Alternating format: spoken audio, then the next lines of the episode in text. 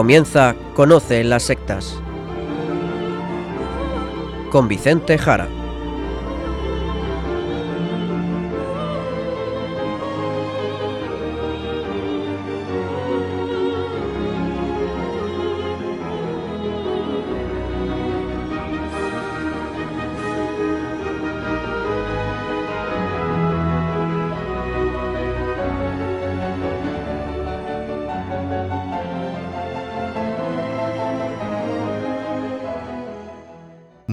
Buenas tardes, queridos amigos de Radio María. Empieza en estos instantes Conoce las sectas, el programa de sectarismo de Radio María España, dirigido y realizado por la RIES, la Red Iberoamericana de Estudio de las Sectas. Quien les habla, y como encargado por la propia RIES para su dirección, Vicente Jara.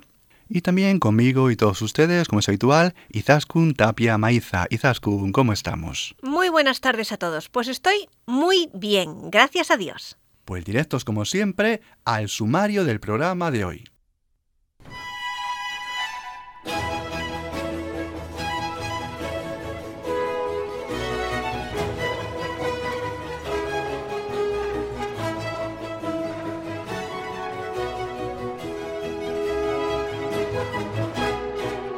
Hoy en el programa trataremos con amplitud el fenómeno de las sectas, desde la actualidad de lo que está pasando en el mundo en este ámbito.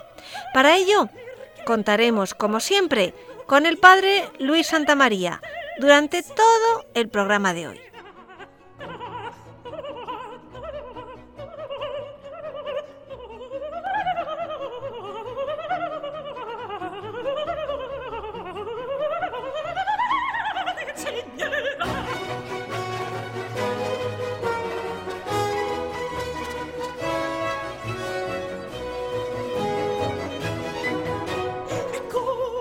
Y lo dicho, ya tenemos con nosotros al padre Luis Santamaría, sacerdote de la diócesis de Zamora y miembro de la Red Iberoamericana de Estudio de las Sectas, la RIES. Buenas noches, padre Luis. Hola Izaskun, buenas noches y también a ti Vicente y un saludo a todos los que nos escuchan. Como ya habéis dicho, hoy estaré yo todo el programa por aquí con las noticias sobre el fenómeno de las sectas y de la nueva religiosidad, que nunca faltan. Así que vamos mm, con orden, Izaskun, cuando quieras la primera. Bien, empezamos, Padre Luis, con un tema que hemos tratado con todo detalle en Conoce las Sectas, y es el caso de la joven española Patricia Aguilar, natural de Elche, que se fue de casa en enero y llegó a Perú, captada por el líder de una pequeña secta gnóstica. Pues bien, su familia acaba de decir que actualmente se encuentra desaparecida e incluso que desconocen si sigue viva. Así es, familia de Patricia ha hecho público un comunicado en el que afirma que continúa desaparecida. Cabe recordar que huyó de su familia pocos días después de alcanzar la mayoría de edad, después de un proceso de captación, seducción y adoctrinamiento a través de Facebook por parte de un gurú que se autodenomina Príncipe Gurdjieff en la órbita de la Gnosis, una doctrina esotérica contemporánea a los gnósticos. En el comunicado la familia explica que Patricia fue manipulada desde los 15 años mediante técnicas de persuasión coercitiva. Meses después de su marcha del hogar familiar, se presentó en el consulado español en Lima, por lo que se retiró la denuncia por desaparición, ya sabían dónde estaba. Sin embargo, continúa el comunicado, debido a la gravedad de las pruebas encontradas, sabiendo que está captando a otra menor española y uniéndonos a otras familias afectadas, se interpusieron varias denuncias al líder de la secta, tanto en España como en Perú. La familia de la joven continúa diciendo que durante junio y julio de 2017 Patricia concede varias entrevistas a medios de comunicación y cuelga vídeos en YouTube con su versión de los hechos. Dice haberse marchado por su voluntad y justifica al que es su supuesto jefe y presidente de la ONG Acoracom, Asociación Corazón Compasivo. Este individuo es el líder de la secta que la captó cuando era menor de edad. Después, la familia de Patricia afirma que todos los integrantes de la secta están ilocalizables. A pesar del afán por seguir su rastro y de contar con ayuda en Perú, los familiares explican que Patricia ha perdido el contacto con las autoridades y policía de extranjería en Perú, quedando irregular en dicho país. Además, las autoridades del Consulado Español en Lima han confirmado a la familia que no saben dónde se encuentra Patricia y no pueden ubicarla desde junio, pese a haber hecho numerosos intentos, y muestran su preocupación por tal motivo. Ahora nadie sabe si Patricia sigue con vida. Por estos motivos, continúan diciendo en el comunicado, se ha puesto una nueva denuncia por desaparición, activando las alertas oportunas por parte de asociaciones y del Consulado español, a la vez se inician nuevas acciones legales en Perú. Es un caso terrible y muy cercano, que pone ante nuestros ojos a lo que se puede llegar. ¿Qué se puede hacer, Padre Luis? Es muy difícil, Izaskun, por lo que ya hemos comentado en anteriores ocasiones. Patricia es mayor de edad y dice estar por su propia voluntad allí. Legalmente es muy difícil hacer nada. Como pasa siempre en este tema de las sectas, hay un conflicto de libertades en el que es complicado demostrar la manipulación a la que ha sido sometida Patricia en este caso, aunque eh, fue manipulada, fue captada cuando era menor de edad, a lo largo de algo más de dos años. Cuando todo depende de la voluntad de un líder sectario, cualquier salida es posible, así que cuidado porque podría darse cualquier desenlace, también alguno trágico. Esperemos que no, seguiremos atentos a este caso, les informaremos y desde aquí le mandamos un fuerte abrazo a la familia de Patricia y también a ella si nos llega a escuchar. Continuamos en Luxemburgo, en la sede de algunas dependencias de la Comisión Europea, donde recientemente se ha conocido la infiltración de la secta Meditación Trascendental en una propuesta formativa. Un centenar de funcionarios europeos participaron el pasado mes de octubre en cursos de formación sobre el manejo del estrés a través de la meditación, pero el método científico presentado pronto se relacionó con una secta considerada como tal en Francia y en Bélgica e identificada en Luxemburgo, Meditación Trascendental, fundada por Maharishi Mahesh Yogi. Todo esto lo destapó el Luxemburger Board. Según este periódico, eh, leemos lo siguiente. La conferencia comenzó en un buen ambiente, dice Vera, funcionaria de la Comisión Europea. El capacitador nos explicó los beneficios de la meditación para la salud y cómo su método podría ayudarnos a desarrollar mejores habilidades en nuestro trabajo. John, otro funcionario también presente en esta conferencia, él trabaja en otro departamento, él estuvo en otra charla, no en la misma que Vera, y dice, el capacitador nos dio explicaciones vagas y generales a través de gráficos que se basaban en muchos estudios científicos. Nos dijo que podíamos evitar el agotamiento o el accidente cerebrovascular mediante el uso del método de Maharishi Mahesh Yogi. Los participantes, continúa diciendo John, comenzaron a encontrar todo esto extraño y las cosas empeoraron cuando quisieron ampliar las explicaciones sobre cómo practicar la meditación en la vida cotidiana, más allá de aquella charla. Respuesta del capacitador. Si quiere saber, inscríbase mediante el formulario que le brindo. Debe acudir a nuestras oficinas en Bertrange y le ofrecerán una segunda sesión. Luego le entregaré su mantra personal y un seguimiento. La meditación no se hace en un grupo, sino de forma individual. Todo esto lo cuenta Vera. Importe de esta segunda cita dentro de la empresa de formación profesional, 900 euros. La sala se ofendió y la gente se fue, concluyen los dos funcionarios. Resulta que estas sesiones formativas aparecieron en un sistema informático que promueve la formación permanente entre los funcionarios europeos. Eh, se llama en inglés algo así como Unión Europea Aprende. La serie de conferencias sobre la meditación fue propuesta por el sindicato Solidaridad Europea, concretamente. Luego, desde este sindicato han dicho que desconocían el vínculo con la secta. La meditación trascendental de Maharishi Mahesh Yogi, sin embargo, está considerada como una secta en Bélgica, en Francia e identificada en Luxemburgo desde el año 1993. En el año 2013, el Centro de Información y Asesoramiento sobre las Organizaciones Sectarias Nocivas, dependiente del gobierno belga, concluyó que las afirmaciones del movimiento de Maharishi sobre la superioridad científica de su forma de meditación son totalmente falsas y caen en la charlatanería. Para nuestra siguiente noticia, nos vamos hasta Costa Rica, donde se ha producido una infiltración semejante, pero esta vez sin nada oculto, con luz y taquígrafos, ya que el gobierno de este país permite a la secta El arte de vivir dar formación en las prisiones. La ministra de Justicia y Paz de Costa Rica, Cecilia Sánchez, firmó un convenio de cooperación con la Fundación El Arte de Vivir, con el objetivo de promover el adecuado manejo del estrés y la reducción de la violencia, tanto en funcionarios del sistema penitenciario como en la población privada de libertad. El convenio fue suscrito el pasado 14 de noviembre. El trabajo se realiza a través de sesiones donde se enseñan técnicas de respiración, meditación, sistemas de conocimiento y otros procesos para propiciar un cambio efectivo en el ambiente penitenciario. El arte de vivir fue fundada en 1982 por Sri Sri Ravi Shankar y se presenta como una organización internacional de naturaleza educativa, humanitaria de fin social que ha desarrollado proyectos en más de 157 países. Pero, según explica Miguel Pastorino, integrante de la Red Iberoamericana de Estudio de las Sectas, compañero nuestro de las Ries, es la más próspera de las sectas orientales del momento. Ravi Shankar, dice, ofrece efímeras pastillas de bienestar o, como han señalado algunos críticos, jarabe de yoga. Lo grave del asunto es que muchos, hipnotizados con las apariencias inofensivas del arte de vivir, ignoran el verdadero contenido religioso camuflado en un vago lenguaje, pero que a fin de cuentas nos inocula la idea de que la divinidad se disuelve en un magma sincrético de tonalidad hindú. No solo eso, en Estados Unidos proliferan ya arrepentidos profesores del arte de vivir denunciándola como secta, con todas las características de una secta eh, que manipula la personalidad.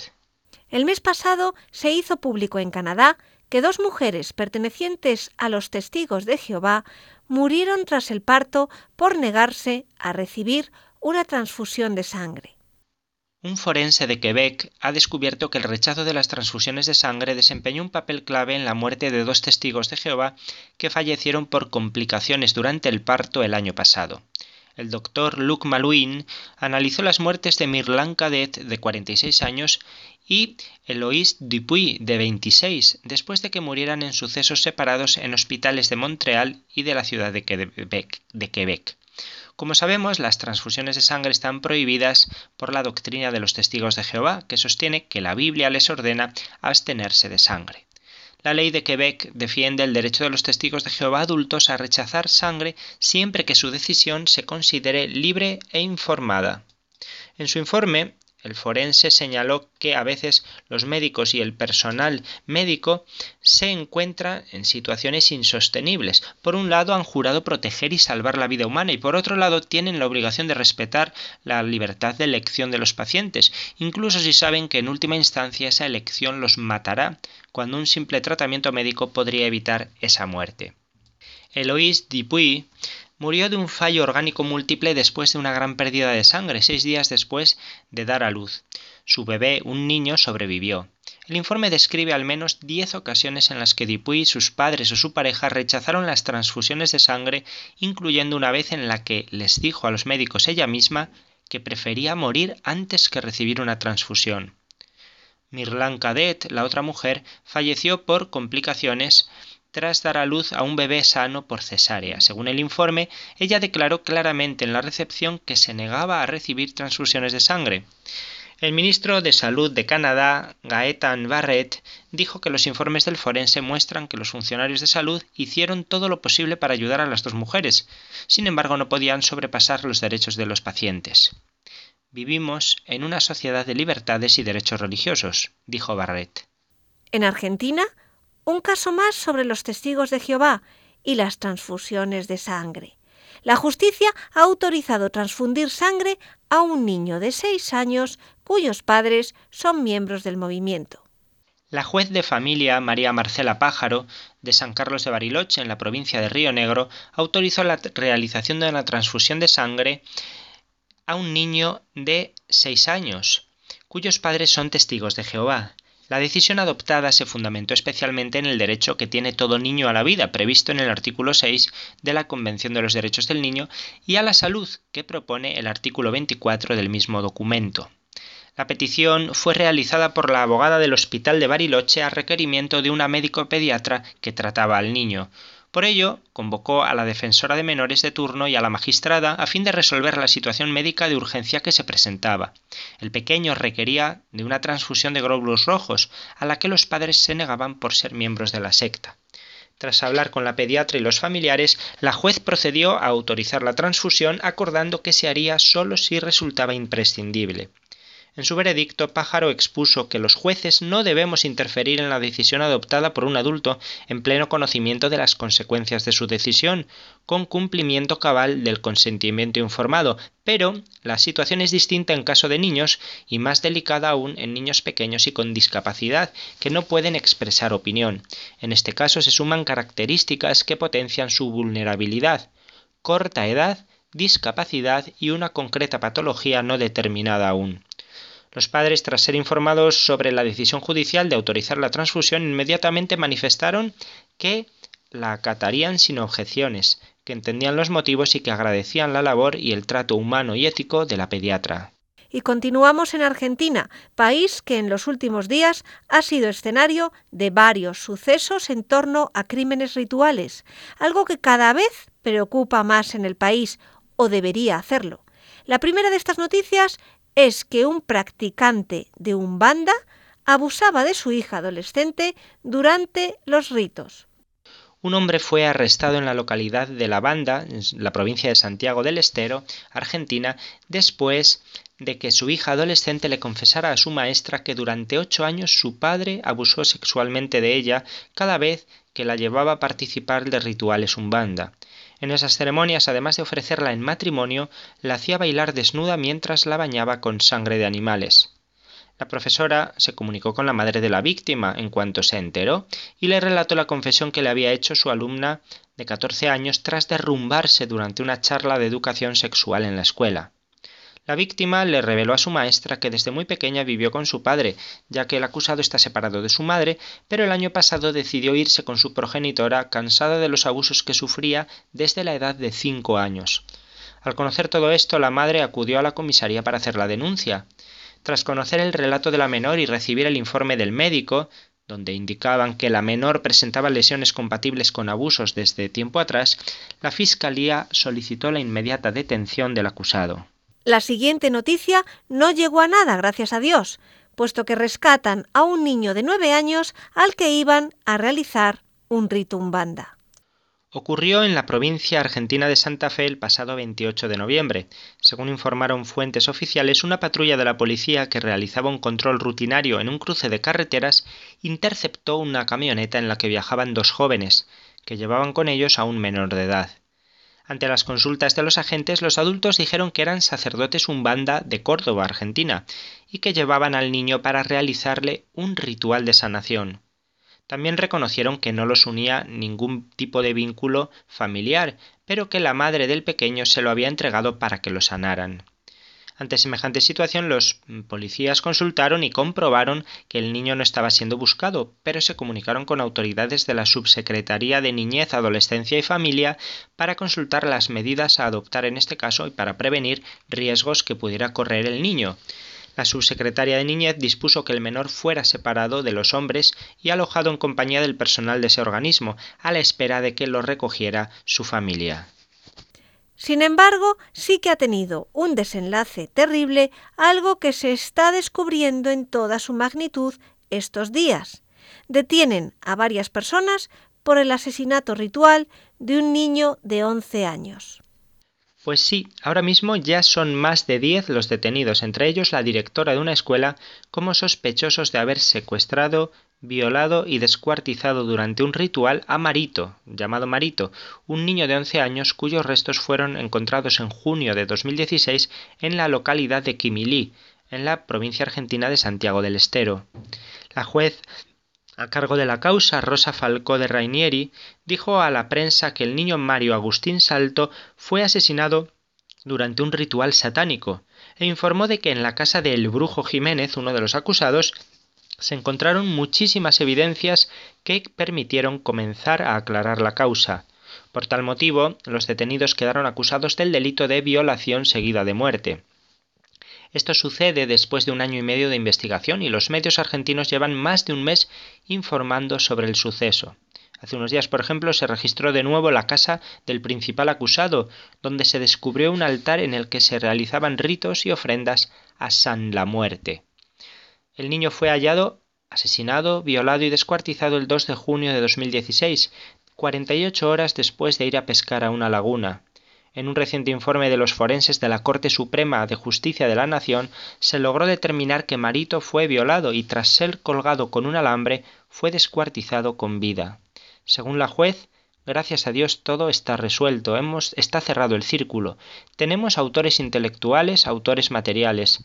Hemos encontrado muchísimas evidencias que nos demuestran que Mario ha sido víctima de un crimen ritual. La abogada querellante destacó que el esclarecimiento del crimen del niño permitirá que Marito descanse en paz y su familia pueda iniciar el duelo.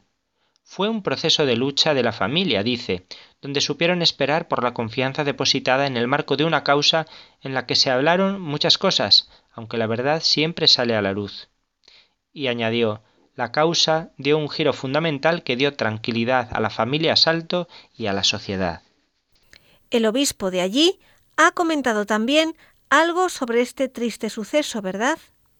Efectivamente, Izaskun, el obispo de la diócesis de Añatuya, Monseñor José Melitón Chávez, aseguró que la presencia de Satanás estuvo desde el principio en el brutal crimen de Marito, poniendo énfasis en que no hay que distraerse ante la confirmación de un culto o ritual, sino que hay que tomar conciencia y no temer esas prácticas, acercándose a Dios y a la verdad para alejar al demonio.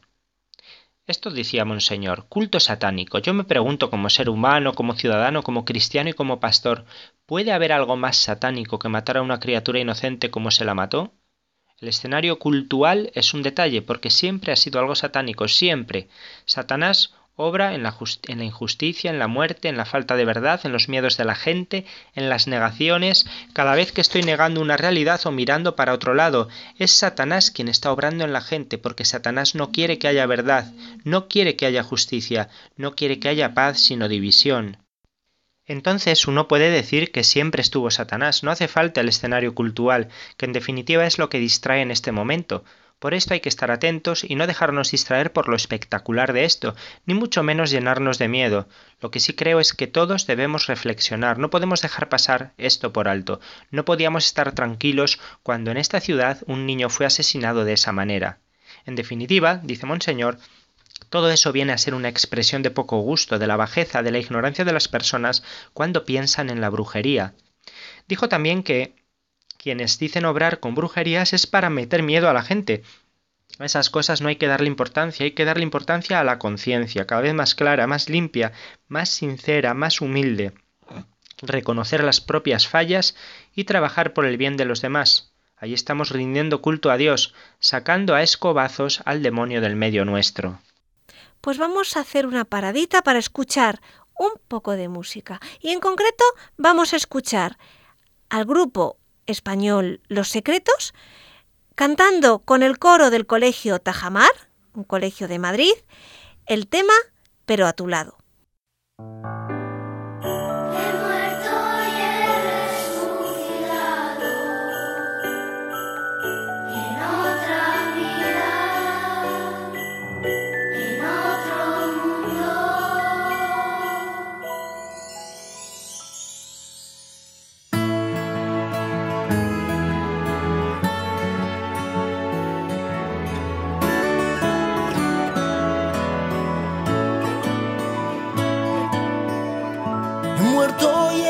Resucitado. Con mis cenizas un árbol he plantado, su fruto ha dado y desde hoy algo ha empezado. He roto todos mis poemas, los de tristezas y de penas. Lo he pensado y hoy sin dudar vuelvo a tu lado. Ayúdame y te habré ayudado, que hoy he soñado en otra vida,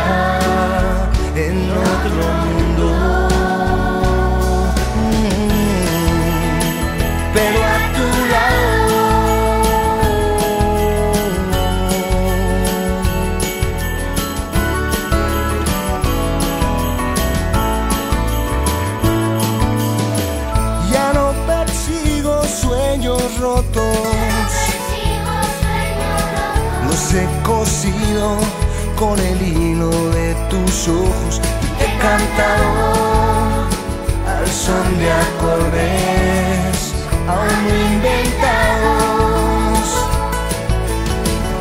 Ayúdame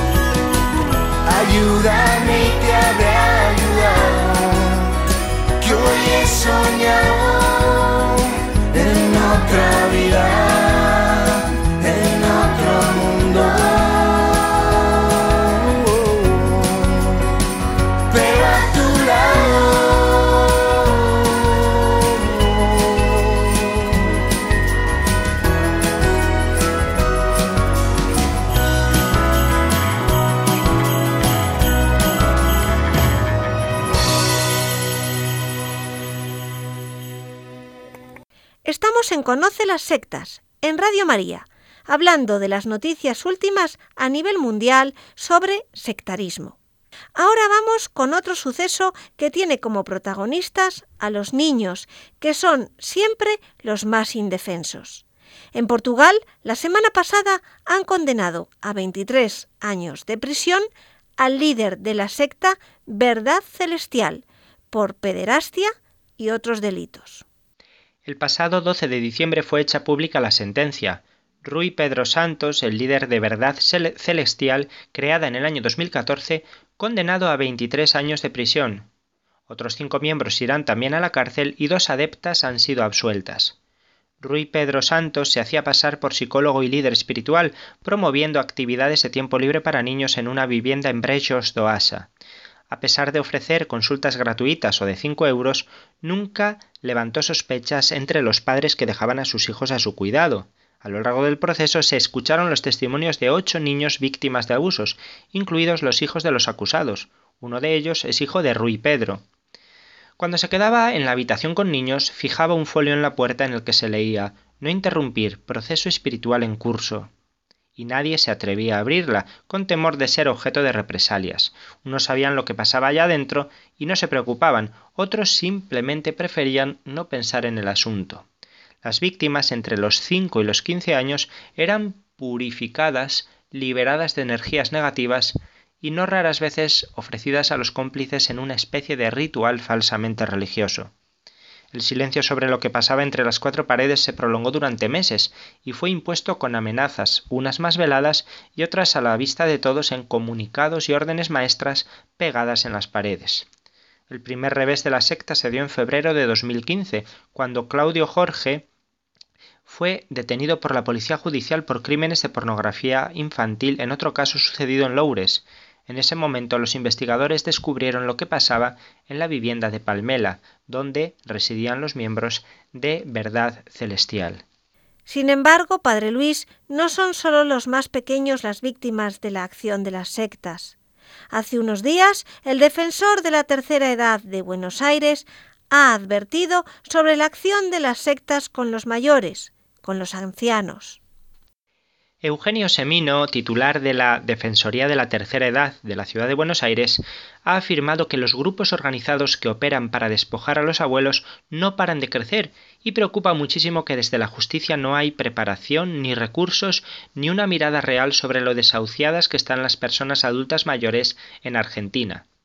Los ancianos son ciertamente una población vulnerable y en este contexto Semino ha comentado que una de las modalidades que cada vez ocupa mayor espacio en los casos con abuelos victimizados tiene a pseudosectas religiosas que detectan a personas mayores en soledad, Las abordan mediante técnicas coercitivas muy aceitadas, prometiendo acompañamiento, cuidados y atención, cuestiones que las cumplen. Sin embargo, el objetivo es, con el tiempo, que puede ser un lapso corto, despojar a las personas de sus derechos y avanzar sobre todos sus bienes materiales.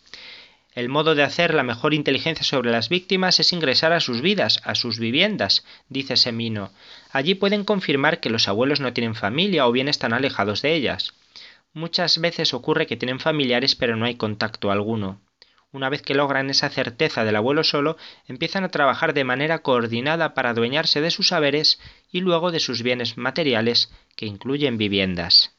Volvemos a España, donde el Tribunal Supremo ha revocado la condena a un canal de televisión y a una asociación antisectas por informar hace unos años sobre un gurú, un pseudoterapeuta que decía curar a cambio de grandes sumas de dinero. La Sala Primera de lo Civil del Tribunal Supremo ha revocado la condena impuesta por la Audiencia de Baleares a Antena 3 Televisión por vulneración del derecho al honor, la intimidad y la propia imagen de un, experto en coaching, el alemán Thomas Hertlein, de quien emitió en 2010 un reportaje con cámara oculta grabado en su consulta, entre comillas, en Mallorca, cuya finalidad era denunciar determinadas prácticas pseudomédicas atribuidas a dicho gurú. El Supremo estima el recurso de la cadena al considerar que no existió intromisión ilegítima en los citados derechos del demandante, al prevalecer en este caso las libertades de expresión e información ante el interés general de las informaciones sobre personas que se atribuyan poderes curativos y se lucren con su actividad. Entiende el tribunal que son legítimas las advertencias sobre este tipo de actividades y concluye que la información fue veraz porque al, el demandante se atribuía unos poderes curativos a modo de don especial que podían generar falsas esperanzas en personas enfermas, quienes además pagaban al demandante cantidades muy considerables y a las que se incitaba a alejarse de su familia y de los círculos más cercanos. De ese modo se anula la condena a Antena 3 a pagar una indemnización de 92.000 euros al demandante, así como la que se impuso a la Asociación de Prevención Sectaria Redune por el contenido de varios correos electrónicos sobre la misma persona, que fue de 12.000 euros, al estimarse también el recurso de Redune.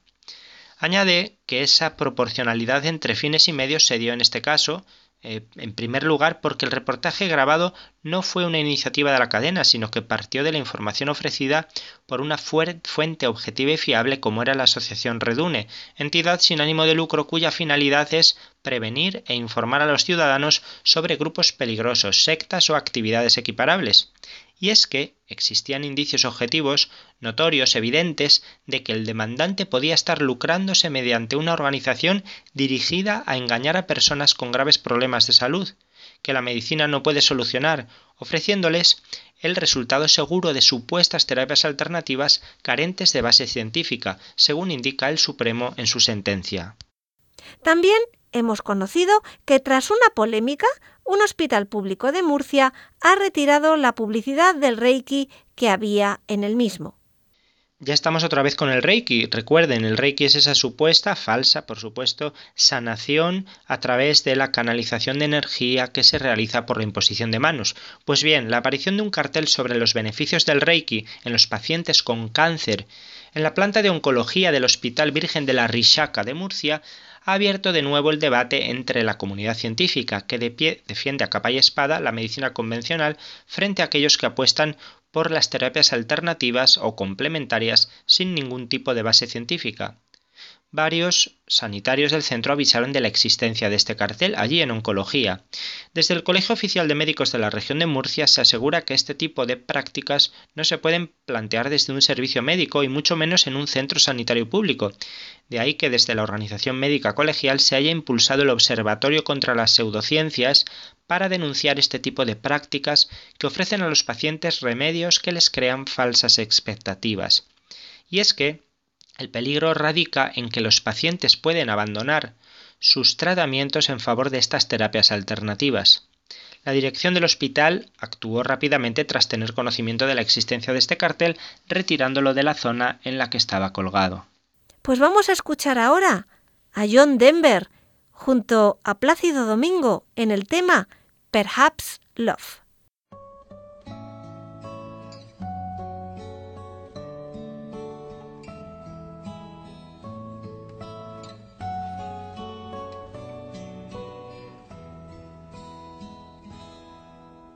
Perhaps love is like a resting place, a shelter from the storm.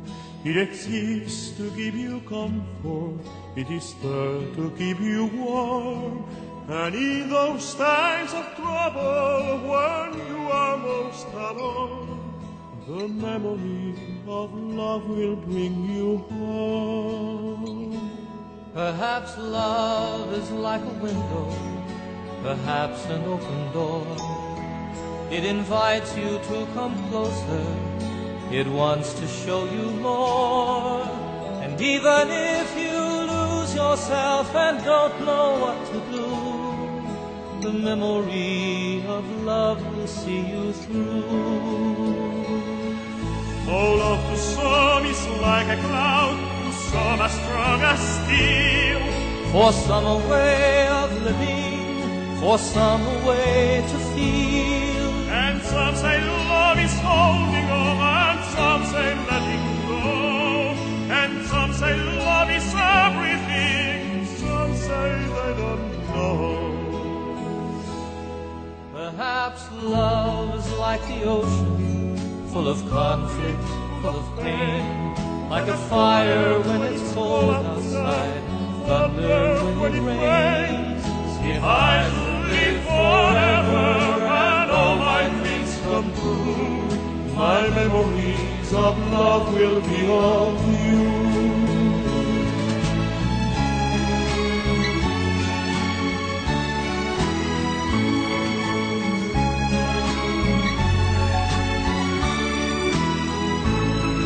And some say holding on, and some say letting go. and some say everything, and some say they don't know. Perhaps love is like the ocean, full of conflict, full of pain. Like a fire when it's cold outside, thunder when it rains. If I should live forever and all my dreams come true, my memories of love will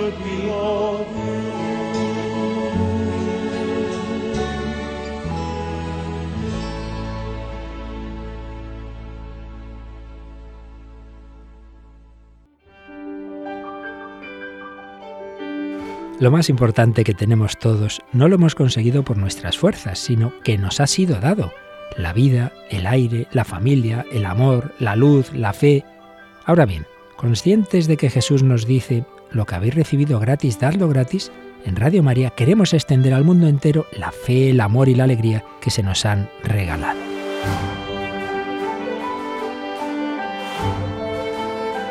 En este tiempo de Adviento y Navidad queremos agradecer a muchas personas que han recibido estos dones el que quieran colaborar a llevárselos a otros a través de la radio de la Virgen. Pero recordamos que también nos dice el Señor, pedid y se os dará. Por eso, junto a la acción de gracias, pedimos al Señor, a la Virgen y a cada uno de vosotros vuestra ayuda, en forma de oración, voluntariado y donativos. Petición y acción de gracias dos actitudes que queremos fomentar en nuestra campaña de Adviento y Navidad. Puedes informarte de cómo colaborar llamando al 902-500-518 o entrando en nuestra página web radiomaria.es. Pedid y recibiréis, dad y se os dará. Contamos con tu ayuda en nuestra campaña de Navidad.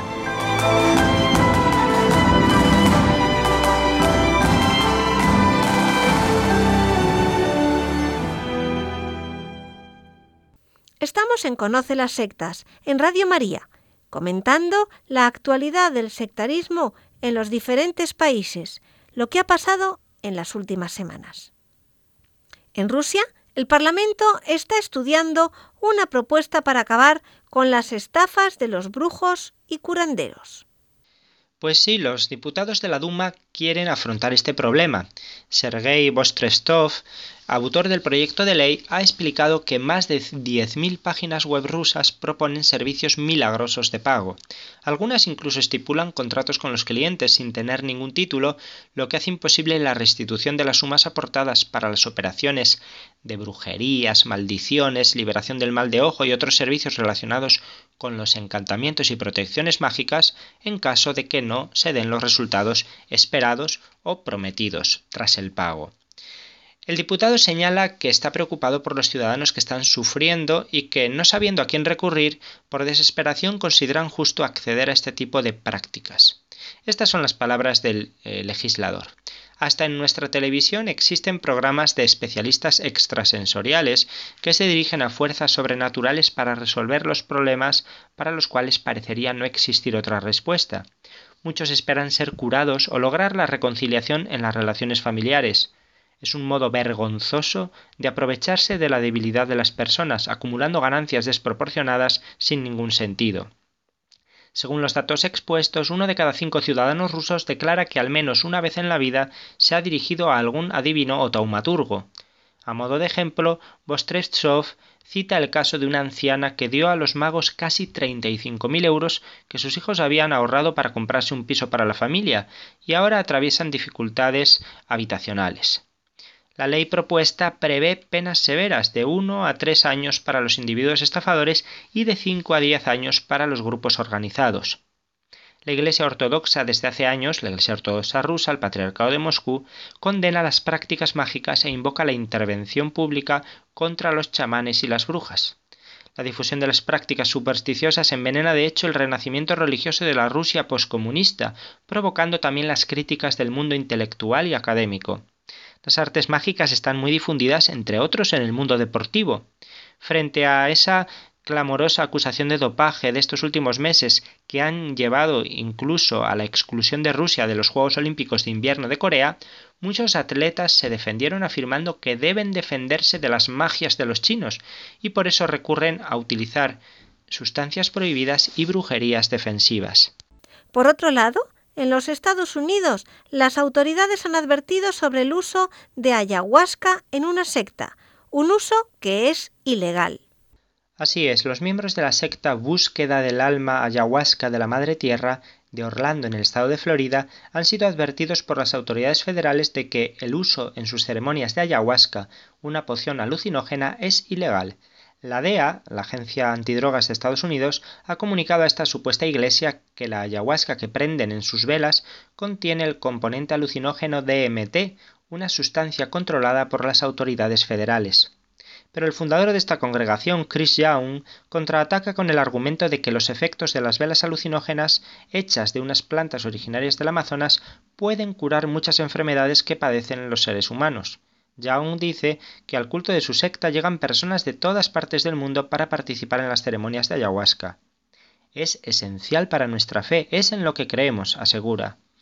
La ayahuasca es una planta originaria del Amazonas que abunda en Colombia, Perú, Bolivia, Brasil y Ecuador, y de ella se extrae una sustancia utilizada frecuentemente por tribus indígenas y por chamanes para sus ritos pero los investigadores de la DEA sostienen que es ilegal su importación y que Young debe solicitar una exención para el uso de la ayahuasca, así como probar que su asociación es una iglesia, algo que su fundador afirma.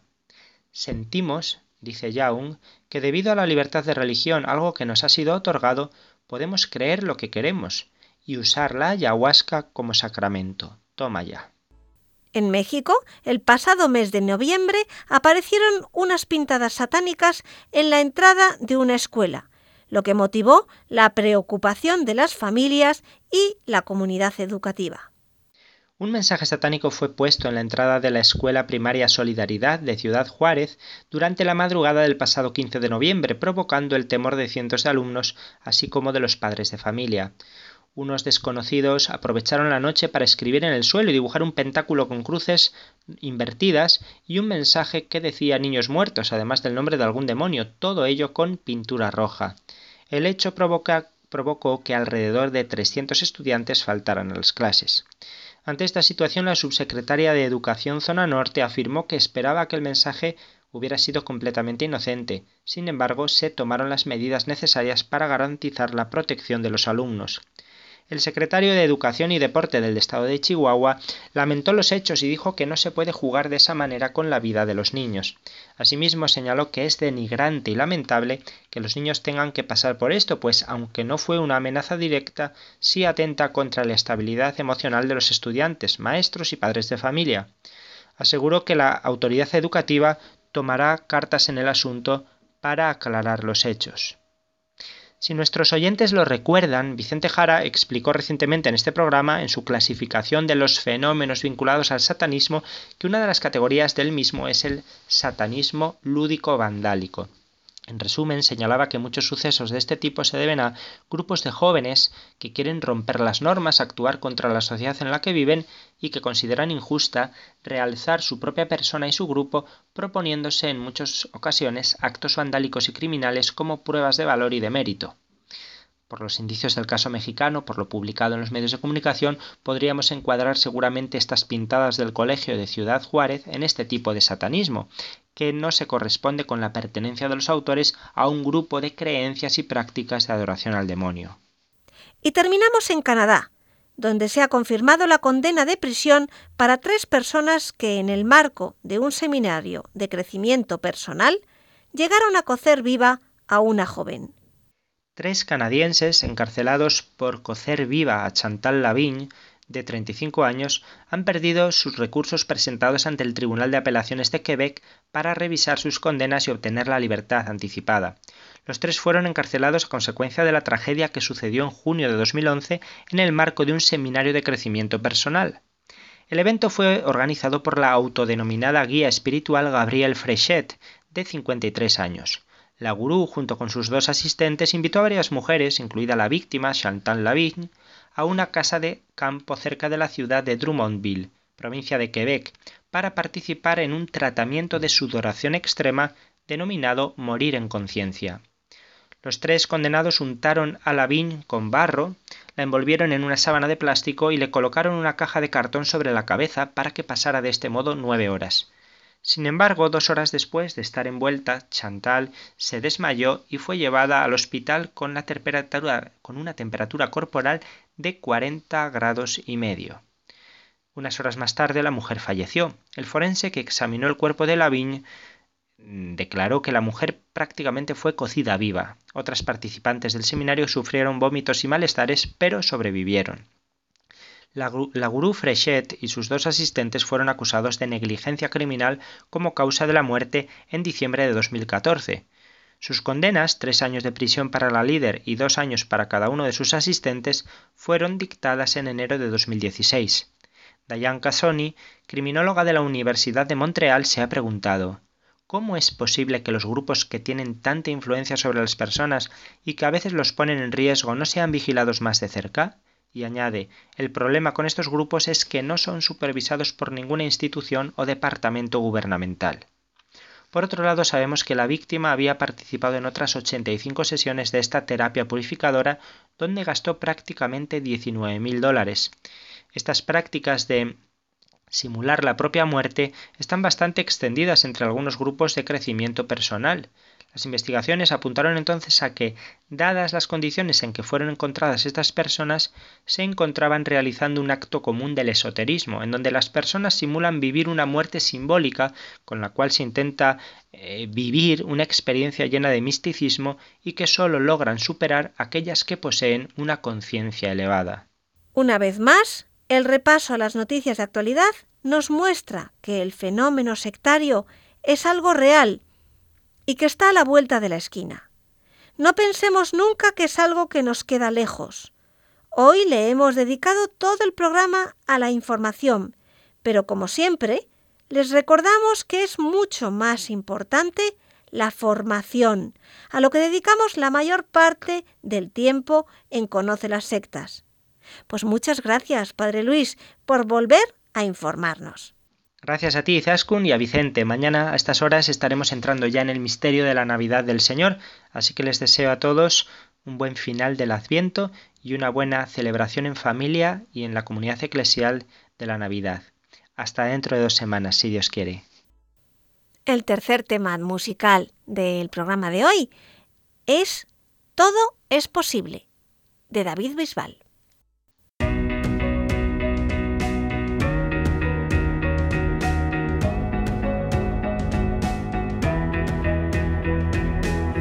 Seré tu escudo protector, imán, que no querrás soltar, mitad de un viaje sin final. Serás el sueño que alcance mi fe, mis ganas de volver mi red antes de caer. Si hay un destino, será contigo. No habrá nada que pueda frenar la aventura de quererte aún más. Ahora que soy invencible, ahora que todo es posible, deja que no sea el viento y sople. Ahora que todo es posible, ahora que soy invencible, deja que no sea el mal y ahogue. Si en el camino tú estás conmigo, no habrá nada que pueda frenar la aventura de quererte aún más.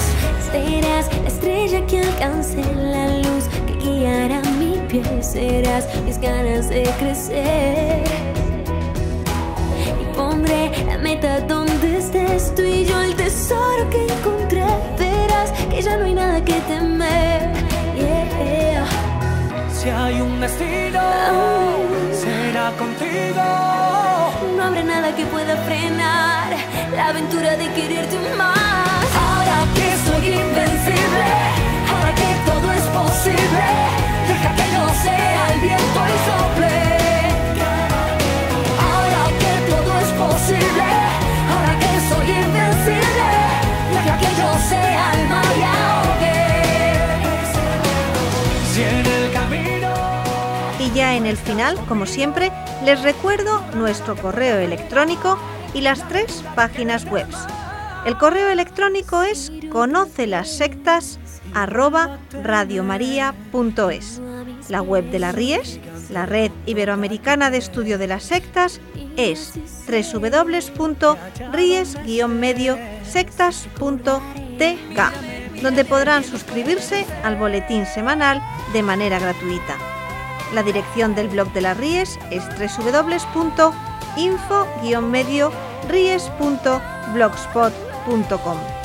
También pueden leernos dentro del portal de noticias religiosas de Infocatólica, cuya web es www.infocatólica.com. Si alguno de ustedes, queridos radioyentes, desea alguno de los programas de Conoce las Sectas, para ustedes mismos, para un familiar, un amigo, como un regalo, ante una necesidad por alguno de los temas aquí tratados o por la razón que sea, pueden llamar al teléfono 902 500 518.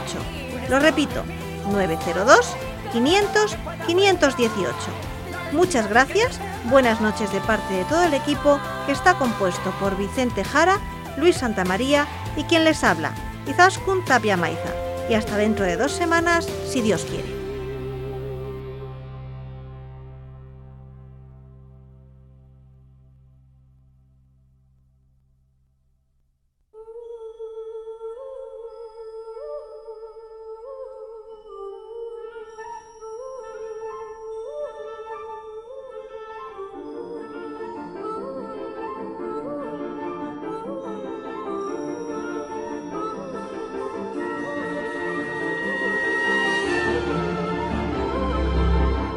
Han escuchado Conoce las sectas con Vicente Jara.